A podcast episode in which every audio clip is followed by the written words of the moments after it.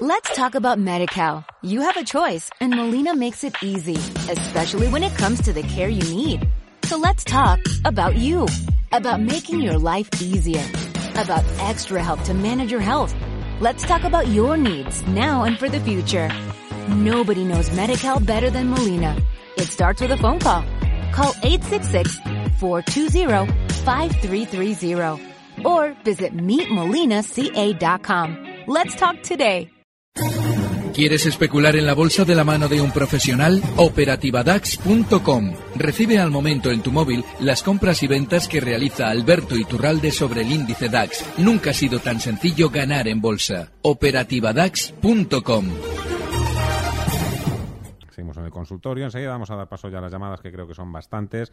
Antes, como siempre, saludar eh, Alberto Iturralde, es analista técnico independiente, colabora con díasdebolsa.com. Hola Alberto, ¿qué tal? Muy buenas tardes. Muy buenas tardes, muy bien, todo muy bien. Todo muy bien. El IBEX no tanto, ha perdido los 9.700. ¿Peligro? ¿Estamos jugando con fuego o no?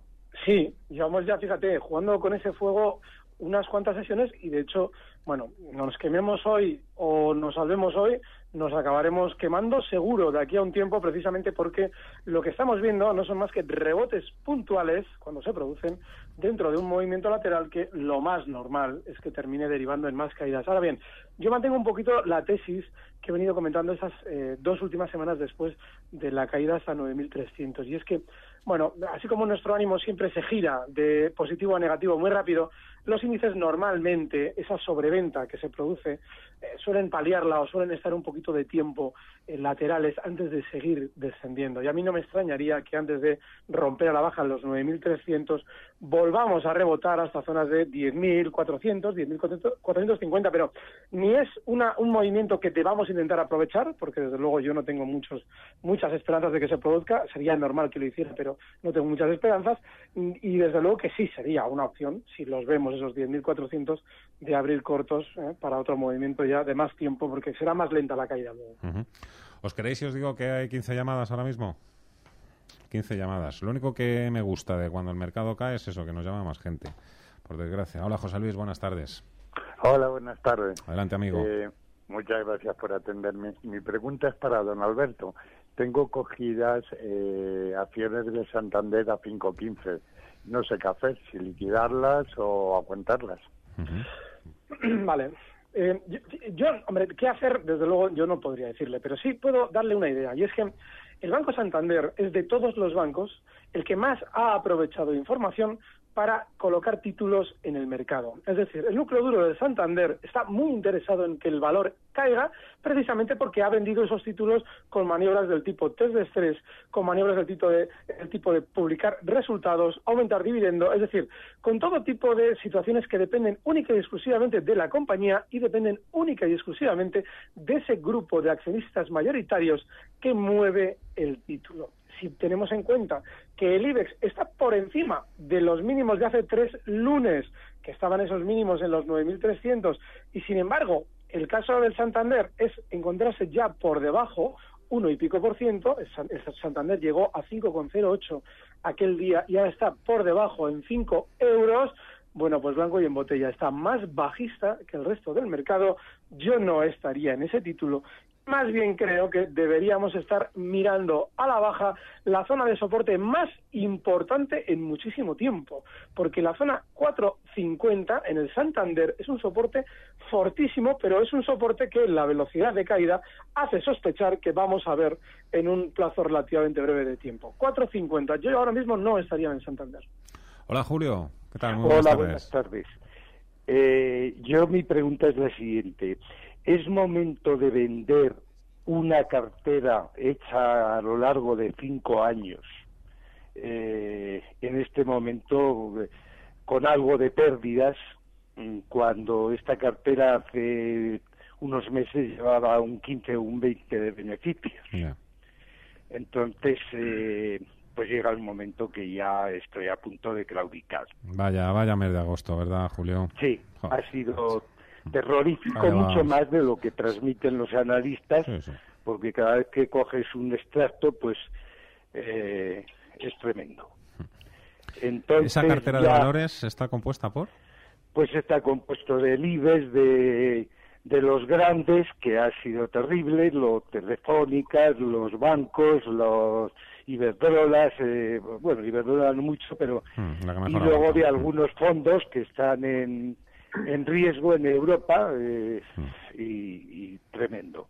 Entonces yo ya soy una persona que tengo unos años, lo he gestionado un poco a mi manera y, y veo que no se saca un duro. Los Pero Julio, usted necesita ese llevar- dinero, usted necesita ese dinero, eh, puede pasar sin él perfectamente uno o dos años. Eh, sí.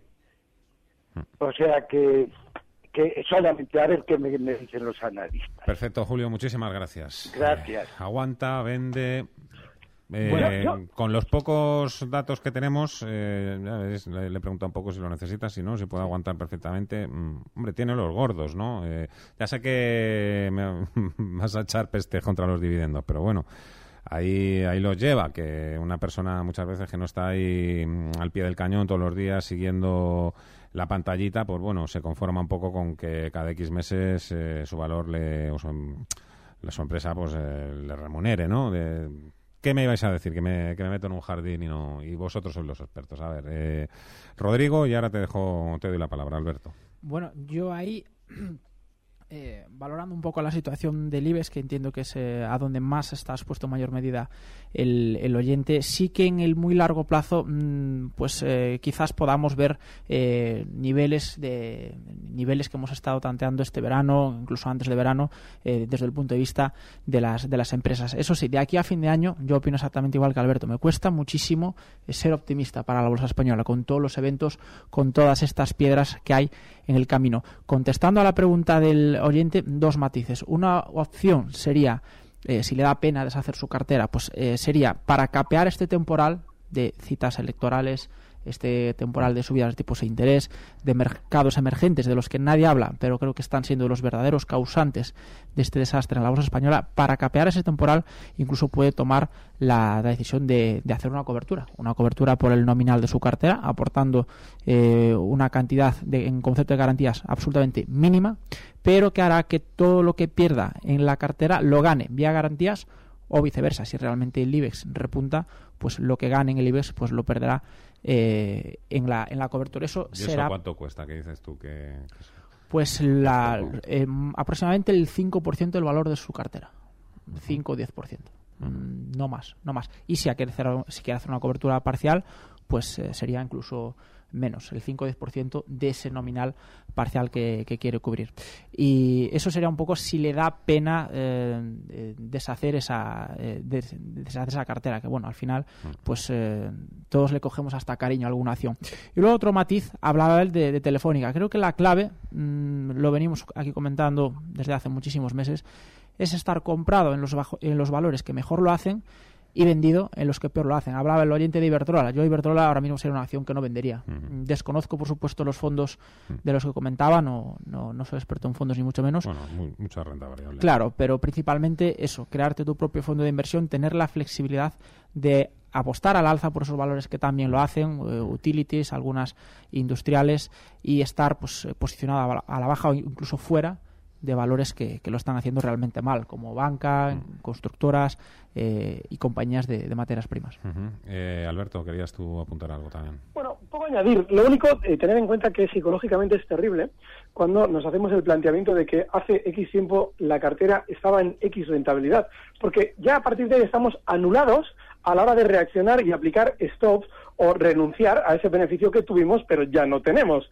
De manera que yo personalmente, y de alguna forma igual, pues simplificando mucho ¿no? la, la- la respuesta, sí, me plantearía una salida de todo, precisamente porque creo, tengo la sensación de que ha habido una colocación masiva en todos los títulos grandes españoles, quizás salvo Inditex y quizás salvo la que comentaba Rodrigo, salvo Iberdrola.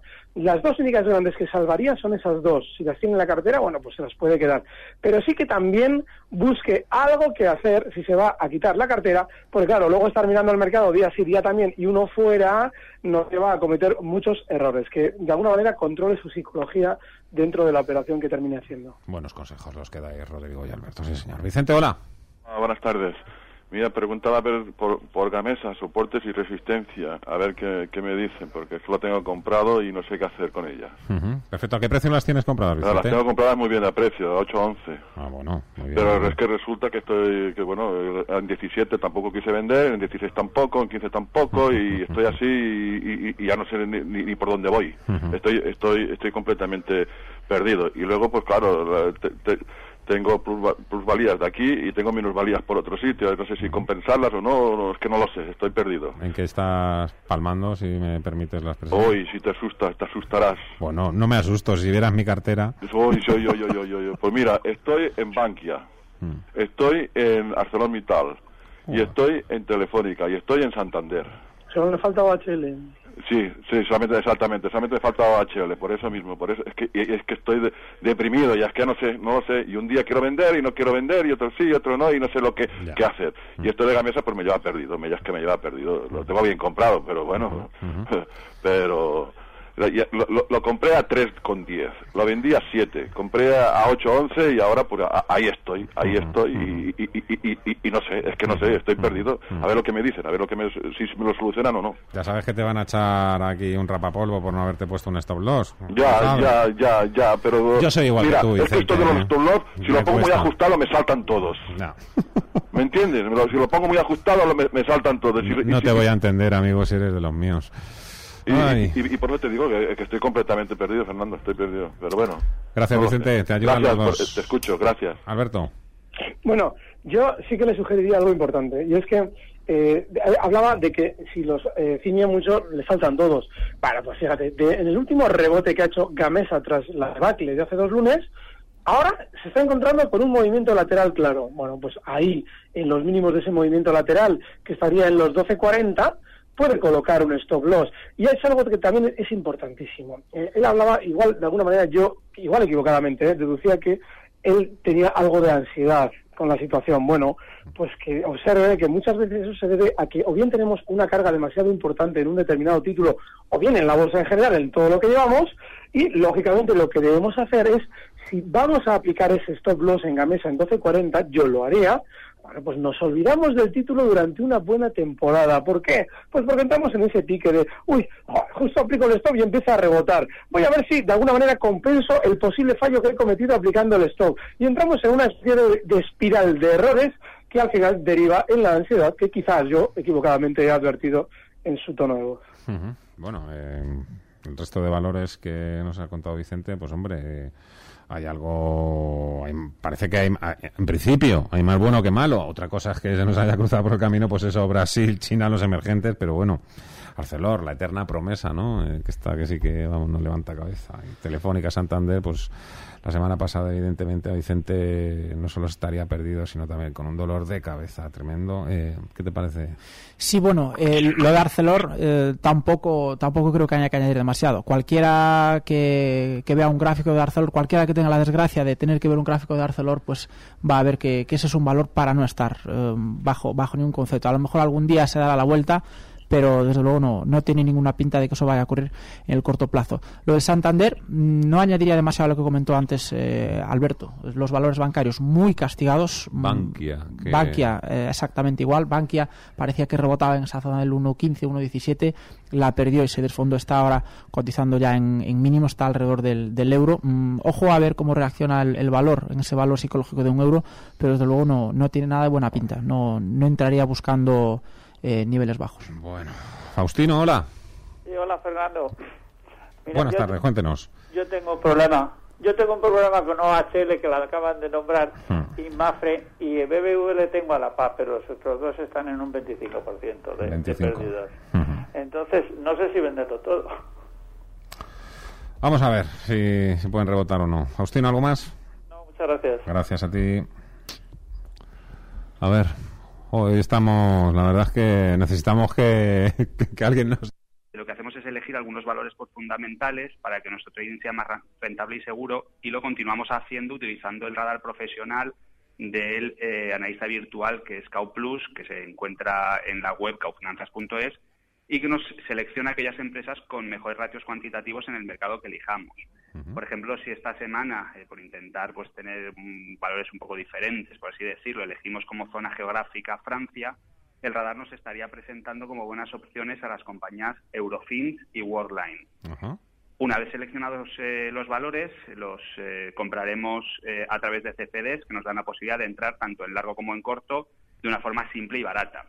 Y una vez eh, tengamos la posición abierta, lo que nos queda es poner eh, a esta posición, como digo, el stock que nos marca diariamente y que se actualiza diariamente eh, CAU Plus. Por ejemplo, si cogemos como los, los datos de hoy, Eurofins continúa en la tendencia bajista a corto, salvo que hoy hubiera tocado el stop de 295,04, que no ha tocado. Worldline también está en tendencia bajista con un stop para el día en 21,93. Pues no han tocado el stop, continúan bajistas. Una vez, como decía, puesto los stops, lo único que nos queda es esperar y ver hacia dónde se define el, mercado con todas estas noticias que, tienen que venir. Si los stops saltasen, lo que tenemos que hacer es entrar, eh, pero de forma, volver a entrar en los valores, pero eh, de forma contraria, aprovechando así la rentabilidad que nos puede ofrecer cuando sube y cuando baja el mercado y pudiendo ganar en, todas las tendencias. Herramientas útiles, herramientas sencillas, herramientas que todos podemos eh, disponer a través de vuestra página web, Cau Finanzas, con ese radar del analista virtual, Cau Plus. Javier Muñoz, responsable del Departamento de Coaching de Cau Finanzas. Un placer, como siempre. Muchísimas gracias. El próximo jueves hablamos. Muy bien, buenas tardes. Seguimos en el consultorio. Enseguida vamos a dar paso ya a las llamadas, que creo que son bastantes. Antes, como siempre, saludar eh, a Alberto Iturraldes, analista técnico independiente, colabora con díasdebolsa.com. Hola, Alberto, ¿qué tal? Muy buenas tardes. Muy buenas tardes, muy bien, todo muy bien. Todo muy bien. El IBEX no tanto, ha perdido los 9.700. ¿Peligro? ¿Estamos jugando con fuego o no?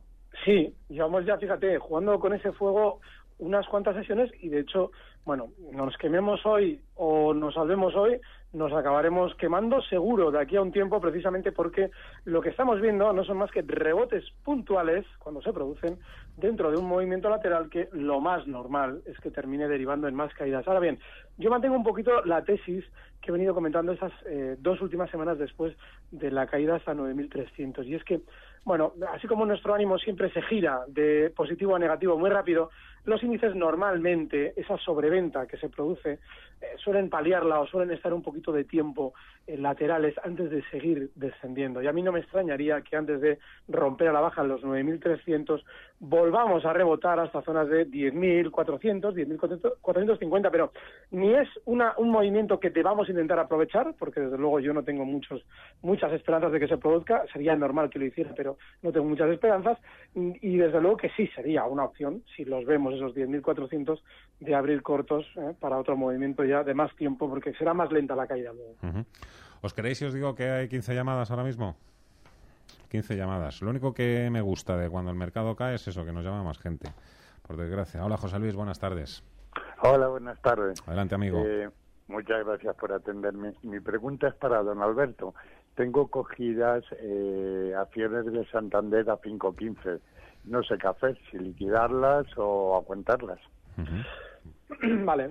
Eh, yo, hombre, ¿qué hacer? Desde luego yo no podría decirle, pero sí puedo darle una idea. Y es que el Banco Santander es de todos los bancos el que más ha aprovechado información para colocar títulos en el mercado. Es decir, el núcleo duro de Santander está muy interesado en que el valor caiga precisamente porque ha vendido esos títulos con maniobras del tipo test de estrés, con maniobras del tipo de, tipo de publicar resultados, aumentar dividendo, es decir, con todo tipo de situaciones que dependen única y exclusivamente de la compañía y dependen única y exclusivamente de ese grupo de accionistas mayoritarios que mueve el título si tenemos en cuenta que el IBEX está por encima de los mínimos de hace tres lunes, que estaban esos mínimos en los 9.300, y sin embargo, el caso del Santander es encontrarse ya por debajo, uno y pico por ciento, el Santander llegó a 5,08 aquel día y ahora está por debajo en 5 euros, bueno, pues blanco y en botella está más bajista que el resto del mercado. Yo no estaría en ese título más bien creo que deberíamos estar mirando a la baja la zona de soporte más importante en muchísimo tiempo, porque la zona 450 en el Santander es un soporte fortísimo, pero es un soporte que la velocidad de caída hace sospechar que vamos a ver en un plazo relativamente breve de tiempo. 450, yo ahora mismo no estaría en el Santander. Hola Julio, ¿qué tal? Muy buenas Hola, buenas tardes. Eh, yo mi pregunta es la siguiente. ¿Es momento de vender una cartera hecha a lo largo de cinco años eh, en este momento con algo de pérdidas mm, cuando esta cartera hace unos meses llevaba un 15 o un 20 de beneficios. Entonces, eh, pues llega el momento que ya estoy a punto de claudicar. Vaya, vaya mes de agosto, ¿verdad, Julio? Sí, ha sido terrorífico, mucho más de lo que transmiten los analistas, porque cada vez que coges un extracto, pues eh, es tremendo. Entonces, ¿Esa cartera de valores está compuesta por? Pues está compuesto de libres, de, de los grandes, que ha sido terrible, los telefónicas, los bancos, los Iberdrolas, eh, bueno, Iberdrola no mucho, pero... Mm, y luego de algunos fondos que están en, en riesgo en Europa eh, mm.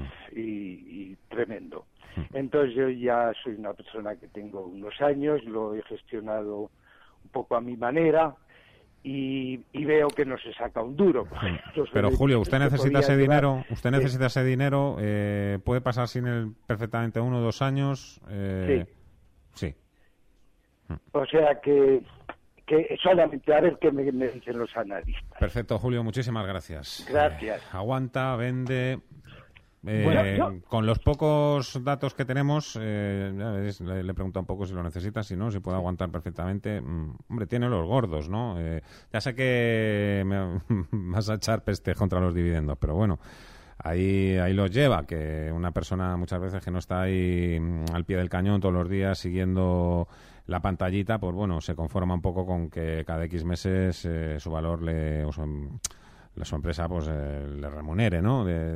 ¿Qué me ibais a decir? Que me, que me meto en un jardín y no y vosotros sois los expertos. A ver, eh, Rodrigo, y ahora te dejo, te doy la palabra, Alberto. Bueno, yo ahí eh, valorando un poco la situación del IBEX, que entiendo que es eh, a donde más está expuesto en mayor medida el, oyente, sí que en el muy largo plazo, mm, pues eh, quizás podamos ver niveles de niveles que hemos estado tanteando este verano, incluso antes de verano, desde el punto de vista de las de las empresas. Eso sí, de aquí a fin de año, yo opino exactamente igual que Alberto. Me cuesta muchísimo ser optimista para la bolsa española, con todos los eventos, con todas estas piedras que hay en el camino. Contestando a la pregunta del oyente, dos matices. Una opción sería, eh, si le da pena deshacer su cartera, pues eh, sería para capear este temporal de citas electorales, este temporal de subidas de tipos de interés, de mercados emergentes de los que nadie habla, pero creo que están siendo los verdaderos causantes de este desastre en la bolsa española, para capear ese temporal incluso puede tomar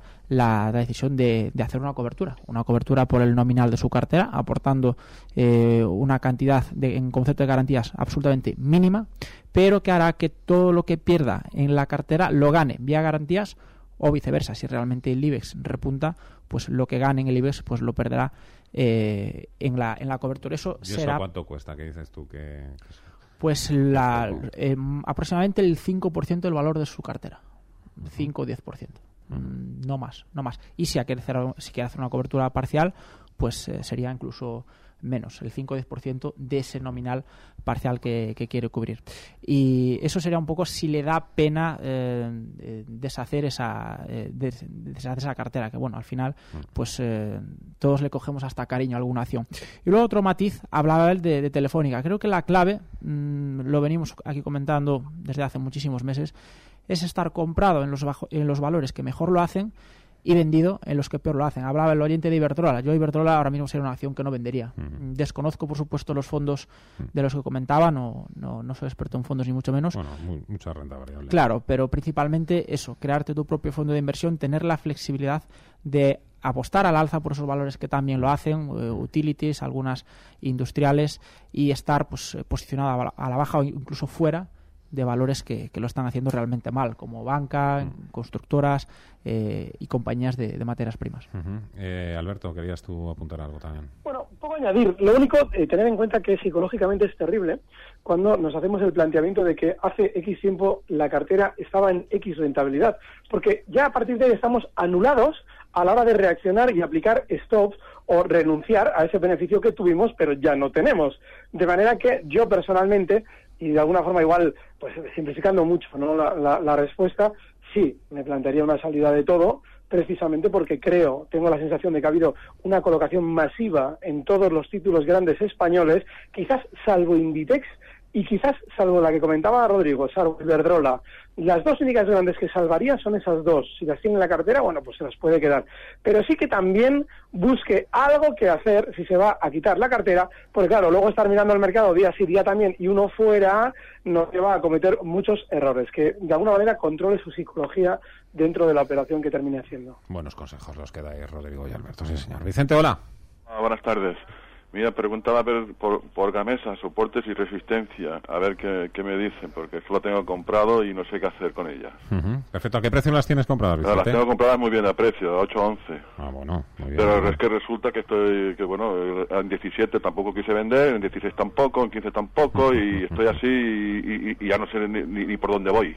Estoy estoy estoy completamente perdido. Y luego, pues claro, tengo plusvalías de aquí y tengo minusvalías por otro sitio. No sé si compensarlas o no, es que no lo sé, estoy perdido. ¿En qué estás palmando, si me permites la expresión? Hoy, si te asustas, te asustarás. Bueno, no me asusto, si vieras mi cartera. Hoy, soy yo, yo, yo, yo, Pues mira, estoy en Bankia, mm. estoy en ArcelorMittal, y estoy en Telefónica, y estoy en Santander.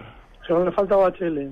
Sí, sí, solamente, exactamente, solamente me falta HL, por eso mismo, por eso es que es que estoy deprimido, ya es que no sé, no lo sé, y un día quiero vender y no quiero vender, y otro sí, y otro no, y no sé lo que, qué hacer. Y esto de Gamesa pues me lleva perdido, me, ya es que me lleva perdido, lo tengo bien comprado, pero bueno, pero lo, compré a 3,10, lo vendí a 7, compré a 8,11 y ahora pues ahí estoy, ahí estoy y, no sé, es que no sé, estoy perdido. A ver lo que me dicen, a ver lo que me, si me lo solucionan o no. Ya sabes que te van a echar aquí un rapapolvo por no haberte puesto un stop loss. Ya, ya, ya, ya, pero... Yo soy igual que tú, es que esto de los stop loss, si lo pongo muy ajustado me saltan todos. No.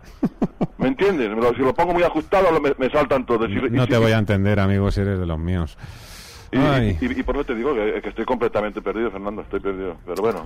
Gracias, Vicente, te ayudan los dos. te escucho, gracias. Alberto. Bueno, yo sí que le sugeriría algo importante, y es que eh, hablaba de que si los eh, ciñe mucho, le faltan todos.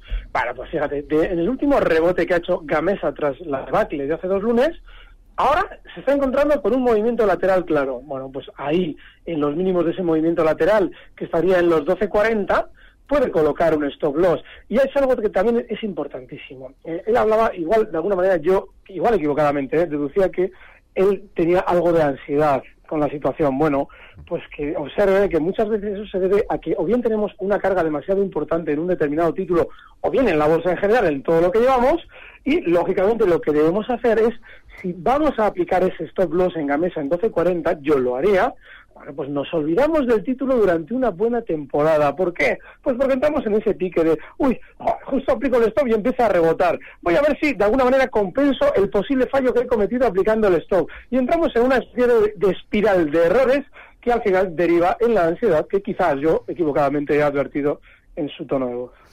Bueno, eh, el resto de valores que nos ha contado Vicente, pues hombre hay algo parece que hay en principio hay más bueno que malo. Otra cosa es que se nos haya cruzado por el camino pues eso Brasil China los emergentes pero bueno Arcelor la eterna promesa no eh, que está que sí que vamos no levanta cabeza. Telefónica Santander pues la semana pasada, evidentemente, Vicente no solo estaría perdido, sino también con un dolor de cabeza tremendo. Eh, ¿Qué te parece?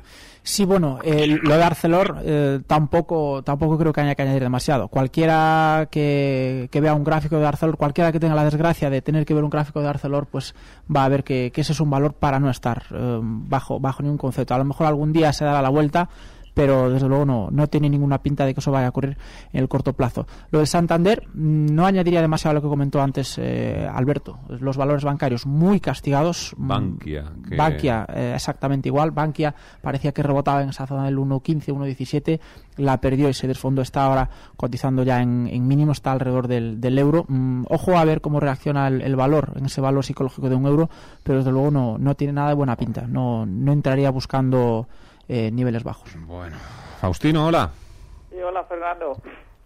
Buenas tardes, cuéntenos. Yo tengo un problema. Yo tengo un problema con OHL que la acaban de nombrar hmm. y Mafre y BBV le tengo a la paz, pero los otros dos están en un 25% de, 25. de Entonces, no sé si venderlo todo.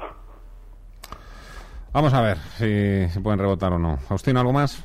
No, muchas gracias. Gracias a ti. A ver, hoy estamos, la verdad es que necesitamos que, que, alguien nos llame y nos diga, joder, estoy ganando un porrón de dinero. Pero bueno, a ver, Alberto, ¿qué te parece? El problema de, de Mafre, por ejemplo, eh, es, es, que es importante lo que está pasando en el sentido de que hoy realiza un cierre en mínimos y también es un cierre por debajo de los mínimos de aquel lunes, hace tres semanas. Esos mínimos en 2,52, bueno, pues ahora está Mafre por debajo, 2,46, cerrando también en mínimos de la sesión. Lo que estoy describiendo para un analista técnico, cualquier persona que vea precios en un gráfico, pues es una señal tremendamente bajista. El qué hacer, pues es muy personal, pero yo desde luego sí que fijaría una última zona ya en la que voy a tener la mínima paciencia con el valor y es que ahora mismo en el Mafre pues, pues le podemos dar un margen a esta zona de, de 2.40, uh-huh. pero yo no le daría mucho más, porque el precio no tiene ningún síntoma de querer subir. Y nosotros estamos dentro de un valor comprador para que suba, no para que nos haga sufrir. Qué mal hablo, ¿eh? Yo, claro, cuando me llaman oyentes y están así de perdidos, pues me pierde, me pierde la boca. José, hola, buenas tardes. Hola, buenas tardes. Hombre, has dicho que a ver si cambiamos el disco. Pues no lo sé, me parece que en este caso continuamos dándole. Sí, sí. Eh, bueno, a ver, yo quería preguntar pues por um, un valor, um, Liberbank, que le compré uh -huh. pues no hace mucho, un par de semanas, incluso recomendado por alguien y que parece que tiene un aspecto regular, hasta unos días ahí más o menos ni para ni bajo, pero últimamente, eh, a ver qué le pasa, se ha despeñado, digamos, en las dos últimas sesiones ha perdido un 8%, que es lo que yo voy perdiendo en estos momentos.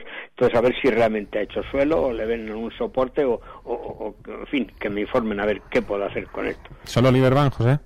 Sí, el, el, que quería preguntar. Venga, pues te vamos a contestar después de darnos una última vuelta por Wall Street y tendremos que hacer también una breve pausa. Eh, ahí escucharemos la agenda que nos ha preparado Javier García Viviani, pero antes eso, Nueva York. Siguen.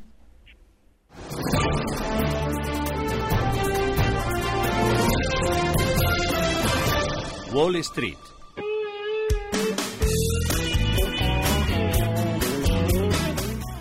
Siguen los números rojos en la bolsa de Nueva York después de saldar su mejor semana desde julio. Los inversores eh, siguen especulando con la reunión de la Reserva Federal esta semana. Wall Street también acusa una nueva caída de la bolsa china después de más evidencias sobre la ralentización de la segunda economía del mundo. Tenemos ahora mismo al Dow Jones Industriales eh, cayendo un 0,4% hasta 16.367 puntos. El Standard Poor's 500 se coloca en 1952, retrocede prácticamente lo mismo, un 0,45%, al igual que el tecnológico Nasdaq Composite, que se coloca al filo de los 4.800 puntos. Yahoo y Alibaba caen en torno al 3,5% después de que Barron's haya dicho que Alibaba podría perder otro 50% por la caída creciente del volumen. Netflix cae un 2%, es su novena caída en las 11 últimas sesiones. Los valores del sector energético y de recursos básicos acusan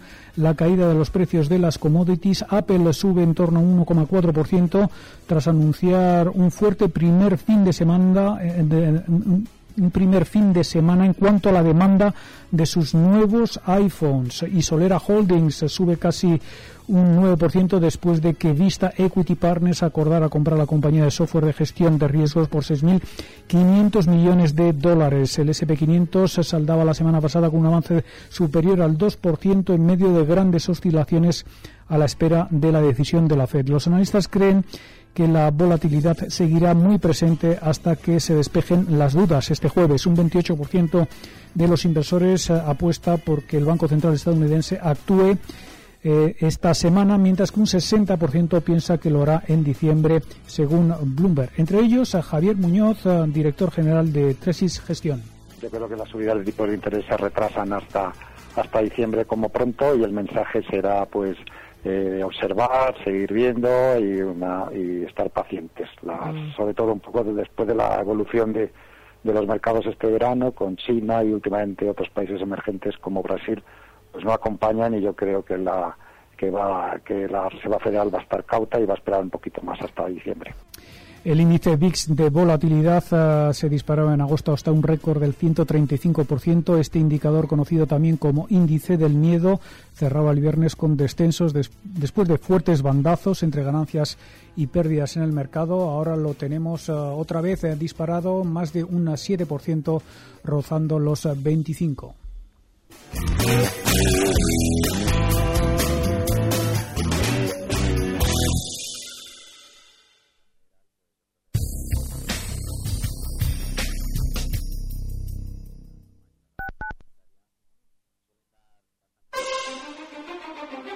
En Radio Intereconomía, las claves de mañana. Mañana es martes 15 de septiembre, jornada en la que los mercados darán cuenta de una nueva subasta en España. El Tesoro coloca letras a 6 y 12 meses. En la macro destaca el IPC en Francia, el índice de confianza ZEW en Alemania, el paro en la zona del euro en Estados Unidos, producción industrial y ventas minoristas, entre otras referencias, aguarda Wall Street. En clave empresarial aquí en España, SACIR reparte dividendo.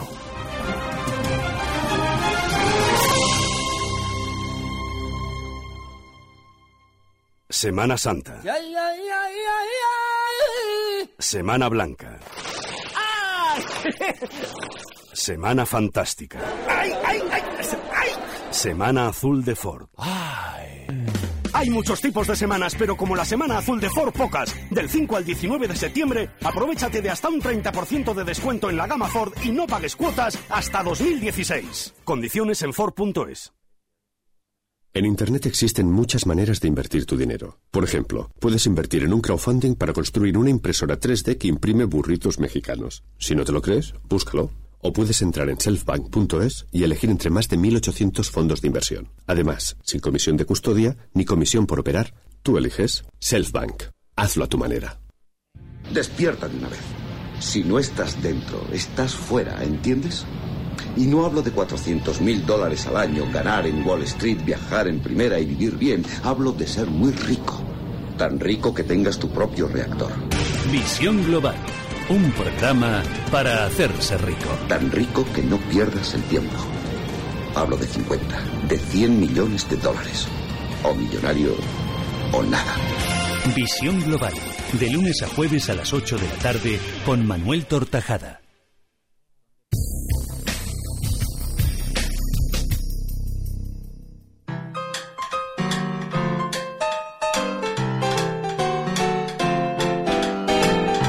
...91 5 33 18 51 91 5 33 18 51 cuenta de Twitter arroba Mercados. Aquí seguimos en el consultorio de los lunes con Rodrigo García de XTV y con Alberto Iturralde, analista técnico independiente. Enseguida vamos con Liberbank, pero antes para que Carlos eh, no tenerle ahí pegado al teléfono, le saludamos. Hola Carlos.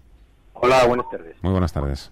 Bueno, pues yo me animo a llamarte porque como necesitabas a alguien eh, eh, que gane dinero, Bien, pues Carlos, este es bien. el caso. ¿eh? Ojo, pero estoy perdiendo un montón. Ah, bueno. Pero sin embargo tengo valores en los que estoy ganando bastante, como puede ser un Iberdrola, ¿verdad? Como puede ser un ENCE. ¿eh? Ahí estoy ganando lo que no podía soñar. Entonces mi pregunta es la siguiente.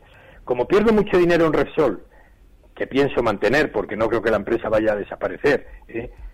estoy pensando en vender Iberdrola y en vender ENCE, por ejemplo, que gano bastante. ¿eh? Oye, No sé, que es el señor Iturralde que me dé su opinión. pero las llevas muy bien. ¿eh? Espérate que una de las dos de estas que has dicho que en las que llevas bien las llevo yo también. También las llevo No, no, bien. yo, yo, Eh, tengo bien. compradas a 3 euros. ¿sí? O sea que las he aguantado con todas sus subidas y todas sus bajadas. ¿sí? Ahora ya estoy preocupado por ella porque la veo que está a 5,80 de 6,40 y entonces pues ya digo, oye, a ver si estoy haciendo el tonto. Ence las tengo compradas a 1,90. Creo que está, eh, le estoy sacando también un, un buen precio. Y, y- pero claro, eh, mi cartera mm, se está fastidiando con un ArcelorMittal y un y un Repsol, que cuando me he dado cuenta Oye, Repsol, ¿no estás un poco fastidiado ahí viéndolas este año en julio o así, como llegaron a 17 y estabas ahí que decías, no, no. ¿para qué voy a vender? ¿Para qué voy a solo se me ocurrió solo se me ocurrió comprar y pico Resol porque pensé que ya había caído bastante y claro a las veces ahora que siguen cayendo y de bueno pero esto se va a re- a recuperar y entonces con la experiencia que los años ya eh, digo esto se va a recuperar no, sé es cuándo pero el trendo que tiene es suficiente como para que yo tranquilamente diga, bueno, pues, pues ya subirá. Bueno, yo no sé si esto se va a recuperar o no, vamos a alcanzar los eh, máximos anuales que hemos hecho este año, pero bueno, hay que estar, eh, hay que ser, también hay que sacar la parte positiva, como dices Carlos. Además, los bancos centrales siempre están ahí, están al quite, no, no, no, no van a dejar que esto se desplome, que esto se hunda. Muchísimas gracias, amigo. Los bancos centrales nuestros somos nosotros mismos. Bueno. que tener cierto aguante y ya está. Yo, cuando oigo a Fernando que me dice, no, que a mí me ha costado lo mío con estas acciones, lo otro y lo demás allá, digo, este es de los míos. Un saludo. Muchísimas gracias, Carlos. Pues bueno, nos llama gente que todavía sigue ganando dinero o consigue dinero y no es ningún atracador de bancos. Eh, ¿Qué os parece? Iberdrola, ENCE, mantener Repsol. Bueno, yo creo que, el razonamiento debería ser un poco a la inversa. Quizás eh, cortar esas pérdidas de Repsol y tampoco tener ninguna prisa por vender acciones que se están comportando bien. Quizás no tanto como ENCE, pero sí Iberdrola. Yo no tendría ninguna prisa de vender Iberdrola si lo tuviese en cartera. Más bien tendría prisa en colocarle un stop loss, eh, digamos, eh, dinámico, lo que se llama un trailing stop, e ir subiéndolo conforme la posición vaya fluyendo. No, las tiene a tres, dice. Sí, pues subirlo a 5,70, 5,60 y que suba todo lo que quiera. Y luego el dividendo de Repsol, pues bueno, al final es lo, de siempre, ¿no? Eh, la explicación que cuenta siempre Alberto de que te quitan una rueda de, tu coche y te dan 50 euros por la rueda, pues eh, para mí es inmejorable esa, esa explicación. No invertiría en dividendo porque el dividendo pasó con Telefónica, pasó con Santander, pasó con el BVA, del día para la mañana, del día de la noche a la mañana lo quitaron y una, digamos, un, un anuncio de dividendo para nada es vinculante a una empresa. Por lo tanto, eh, agarrarnos a ese clavo ardiendo que es el dividendo, eh, yo no lo haría. Me parece eh, quizás algo que no, sé, no es demasiado prudente. Perfecto. antes de continuar, bueno, venga, que tengo a Juan Carlos. No me vamos a hacer esperar tampoco a Juan Carlos. Hola, Juan Carlos. Hola. Juan Carlos. Bueno, venga, corregimos ese problemilla. seguro que nos está escuchando, pero nosotros a él no. saludamos. Aprovechamos para saludar a Antonio Banda, consejero delegado de filcapital.com. ¿Qué tal? Hola, buenas tardes. Buenas tardes. Fondos de inversión, rentabilidades, objetivos, que es lo que hay que mirar este mes de septiembre, que la verdad es que ha comenzado con el pie izquierdo. Ya nos lo avisaban, ¿eh? ya nos lo avisaban, pero ahora mismo hay que tener más cuidado que nunca también con los fondos que uno contrata, lo que tiene, que conocer de cabo a rabo cuál es la personalidad del gestor, si es gestión activa, si es gestión pasiva, en fin, muchas, muchas cuestiones que antes a lo mejor, pues, eh, pasamos un poquito por alto, pero ahora pues eh, conviene tener bajo vigilancia. Pues yo vengo indignado. Muy bien. Que, es una cosa muy fácil de, en el mundo de los fondos. A mí me pasa todos los Eso es, eh, venir indignado después de que la semana pasada hemos tenido un montón de llamadas de clientes con una cosa muy sencilla y que yo creo que es muy importante antes de comprar un fondo. Resulta que son clientes que van a su sucursal y les dicen que les hemos recomendado un fondo nuestro, o sea, un fondo de los que tenemos nosotros en, eh, recomendados, le hemos recomendado una cartera, llega el cliente a su entidad bancaria y le dice, no, es que estos fondos tienen un mínimo de entrada, pues en un caso le dijeron 50.000 euros, en otro caso le dijeron 100.000 euros, y son fondos que, no, que en lo que nosotros vemos de su prospecto, son fondos que en un caso tenía un mínimo de entrada de 2.500 y en el otro de 2.600 euros. Entonces, eso es una de las formas que utilizan las entidades para no darles a los clientes lo que necesitan. Intentar colocarle lo que tú dices. Productos suyos, productos que no se corresponden con la necesidad del cliente, sino que se responden con la necesidad del banco, los fondos de rentabilidad objetivo, los fondos garantizados, todas esas cosas que vienen después de que llega el cliente allí, le dan directamente un sopetón diciéndole es que este fondo que le han dicho es un fondo que como mínimo necesita 100.000 euros, cuando no es verdad. Y entonces es muy fácil eh, comprobarlo, ¿no? Porque los fondos tienen una presentan un, prospecto que tiene el, propio banco y en ese prospecto viene el mínimo invertible. Nosotros, en los casos que tuvimos la semana pasada, le enviamos y, y en la sucursal, pues claro que van a hacer, por ese colorados, pero suscribirle el fondo. claro, pero que ha sido un horror de la máquina. Qué miedo tenemos muchas veces a los comerciales de los bancos, ¿eh? porque entramos en un sitio que es un banco, vemos ahí un señor con una corbata, con cara de seriedad, le decimos que queremos contratar tal producto, él de repente nos vende la moto, no, yo cuando voy a la peluquería digo, quiero que usted me rape al cero. No, no, usted le va a quedar mejor una coleta y luego le voy a hacer aquí dos kirikikis. Que no, oiga, que le he dicho que yo quiero que me rape al cero cuando vamos al coche. Oiga, cámbiame usted los frenos. Sí, le voy a cambiar las pastillas del freno, también el embrague, el aceite. No, no, no, que le he dicho solo los frenos. porque no da tanto miedo? Luego plantar cara a los comerciales de los bancos, que son personas de carne y hueso normales. Hace un análisis y, se va a, a donde venden ordenadores y negocia. ¿Sabes? No, no, no, no se mete a bajar el precio, pero sí va a ver en qué sitios está más barato y dónde puede comprarlo. Aquí no. Efectivamente llegas ahí a la sucursal, el tío te dice, no, es que este producto tiene un mínimo de 50.000 euros. Pero ¿cómo vamos a darle a un señor que no tiene la capacidad de comprar 50.000 euros un producto que no se corresponde a su cartera? Es que eso nosotros no lo hacemos. Y sí lo hace la entidad que ya le pone una muralla diciéndole, pues ahora y con eso ya, es que además, como este no es así, le voy a recomendar este fondo que tengo esta semana, que le va a ir bien, que le meto un palo que le dejo doblado, que le dejo ahí metido en el producto dos años y medio y me quedo tan tranquilo. Eso es el problema de las mentiras de la, de la distribución de fondos. Para eso estás aquí, Antonio. Antonio Banda, consejero delegado de filcapital.com. Muchísimas gracias. Hasta el próximo jueves. Bueno, hasta el jueves. Gracias. Juan Carlos, ahora sí, ¿no? Hola, ¿qué tal? Buenas tardes. Buenas tardes. Vamos a ver, yo quería preguntarle por tres valores si se puede. Claro. Que es Día, que lo compré a 6,82, uh a Eh, Bank Inter tengo promediado y en total me sale una media a 6,85 y luego el Popular a 4,26. Vale. Bueno, en total pierdo casi un 25% sobre más de 50.000 euros. Entonces, eh, si, ¿cómo ven esos valores y qué se puede comprar si el IBEX, que yo tengo toda, me da todas las perspectivas de que se va a 9.200 y no a 8.800? Pero bueno, ¿Qué se puede comprar si llega el IBEX a 9.200? Perfecto, enseguida vamos a sacar la pizarra. Te agradezco la llamada, Juan Carlos, muchas pues gracias. muchas gracias, muy amable. Alberto, mientras se va preparando días Banquintes Popular, nos quedaba, teníamos deberes, Liberbank, que nos llamaba José. Sí, la verdad es que no es demasiado prometedor el aspecto que, que presenta el Liberbank. Tiene una caída muy fuerte desde los máximos de la zona del 0,80 y la pérdida de los soportes la, semana pasada, esos soportes tan importantes de los, de los 60 céntimos, hace que ahora lo normal es que la cotización se vaya de nuevo al medio euro, a los 50 céntimos, que además coincide, es una zona de acumulación, de acumulación muy importante de finales de 2013, principios de, de 2014. Eh, lo que haría yo con Liberbank, en el caso del oyente las tenía compradas, lo que haría sería cerrar al menos la mitad de la posición, cerrarlas eh, cuanto antes y la otra mitad darle una oportunidad al menos hasta esta zona de los 0,48, 0,47 para poner el stop loss. Es un, un 10% a la baja de recorrido que él debe decidir si está dispuesto a asimilar o no. Yo, mm, desde luego, teniendo Liberbank en cartera, me vería en la necesidad de, de cortar esa pérdida.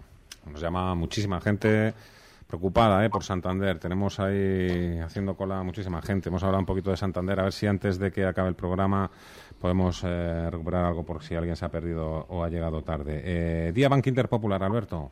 Bueno, malas tres, porque fíjate, en el caso de Día, aquí hemos comentado en varias ocasiones, Rodrigo y yo recuerdo que estábamos en aquellas intervenciones, pues yo hacía mucho hincapié en esa estrategia que Día había llevado a cabo durante semanas de, en lugar de realizar una compra X de sus propias acciones, cada día realizaba una pequeña compra de sus acciones para estar en la información financiera, es decir, para promocionarse como un título comprable por parte de los inversores de forma artificial. Claro, eso lo hacía por encima de 7 euros. En el momento en el que se descuelga la baja, yo creo que es un valor que tiene ahora toda la carga de dinamita bajista que fue creando con aquellas expectativas alcistas por comprar la empresa sus propias acciones. Es decir, es un precio especialmente bajista que ya se ha colocado por debajo de nuevo del que era un soporte importantísimo en 5.40, hoy cierra en 5.29 y lo más normal es que continúe a la baja. No es un valor que yo tendría en cartera y desde luego la zona 5, donde hizo mínimos tres lunes atrás, es clave. Yo si rompe esa zona me plantearía una salida sí o sí del valor. La pizarra. Sacamos la pizarra. ¿Tenemos algo para llevar a la pizarra? Yo me vuelvo a repetir me vuelvo a comentar el mismo valor de la semana pasada. se ha comportado bastante bien, bastante mejor que el IBEX al menos a lo largo de toda la semana pasada y ese valor es Endesa. Eh, estamos en una zona, bueno, usando como soporte esa última resistencia tan importante de los 18.56, 18.60, todo lo que sea por encima de esta zona Endesa sigue siendo compra con vistas a máximos, dejando un stop loss en los mínimos importantes del verano, zona de 17,80. Eh, eh, sigue siendo a día de hoy mi valor favorito de todo el IBEX 35. Mañana también tenemos consultorio de bolsa, ¿eh? a partir de las seis y cuarto, se lo recuerdo a todo el mundo, la pizarra de Alberto Iturralde. Bueno, yo eh, tiraría para un clasicazo, que es logista, dentro de mis, mis comentarios sobre títulos, porque es un valor que ha funcionado menos mal que los demás, también ha funcionado con ciertas caídas, y nos deja una estrategia con un stop claro en los 16.50, está en 16.72, y no le debemos dar tampoco mucho margen a este si baja de la zona 16.50. Eh, tengo al menos tres, cuatro oyentes me dicen preguntando por Santander, haciendo cola. No sé, eh, hemos escuchado a Alberto al principio. Si le da tiempo a Alberto a recordar algo, bien, Rodrigo, tú ahora mismo cinco. ¿Qué hacen? Bueno, eh, mis comentarios para Santander en la línea, ¿no? En la línea que comentábamos para Santander. Incluso un poco comentando lo, mismo que, que, señalábamos antes para, para Liberbank. Caídas muy fuertes. Mm, hay muchísima gente atrapada en estos precios a 5 euros y, por tanto eh, no nos debe de extrañar que vuelva a haber cierre masivo de posiciones largas que hagan caer el valor más. Pues este es un valor muy importante que ha, eh, bueno, un precio muy importante que ha superado a lo largo de todo el año pasado, en la 2013, para, para ser más exactos, y esos stop profits que se mueven a estos niveles, pues en caso de cierre, pues pueden traer más pérdidas. Yo cubriría al menos de forma parcial esas eh, acciones del Santander para no estar sujeto a tantos sustos. Que vienen curvas, abróchense los cinturones. Alberto Iturralde, muchas gracias amigo, hasta el próximo lunes. Gracias, un fuerte abrazo, hasta el lunes. Rodrigo García, nos escuchamos, nos vemos el próximo lunes, a ver si Yelen un poquito de margen, ¿no? Para los mercados, para que se tranquilicen. A ver si es verdad. Pero bueno, luego vuelta a la reunión de octubre, otra vez, en reunión decisiva, subir a tipo, no, bueno, ya veremos. Recibe al momento las operaciones de Alberto Iturralde vía SMS en tu móvil. Operativa DAX.com. Let's talk about MediCal. You have a choice and Molina makes it easy, especially when it comes to the care you need. So let's talk about you, about making your life easier, about extra help to manage your health. Let's talk about your needs now and for the future. Nobody knows MediCal better than Molina. It starts with a phone call. Call 866-420-5330 or visit meetmolinaca.com. Let's talk today.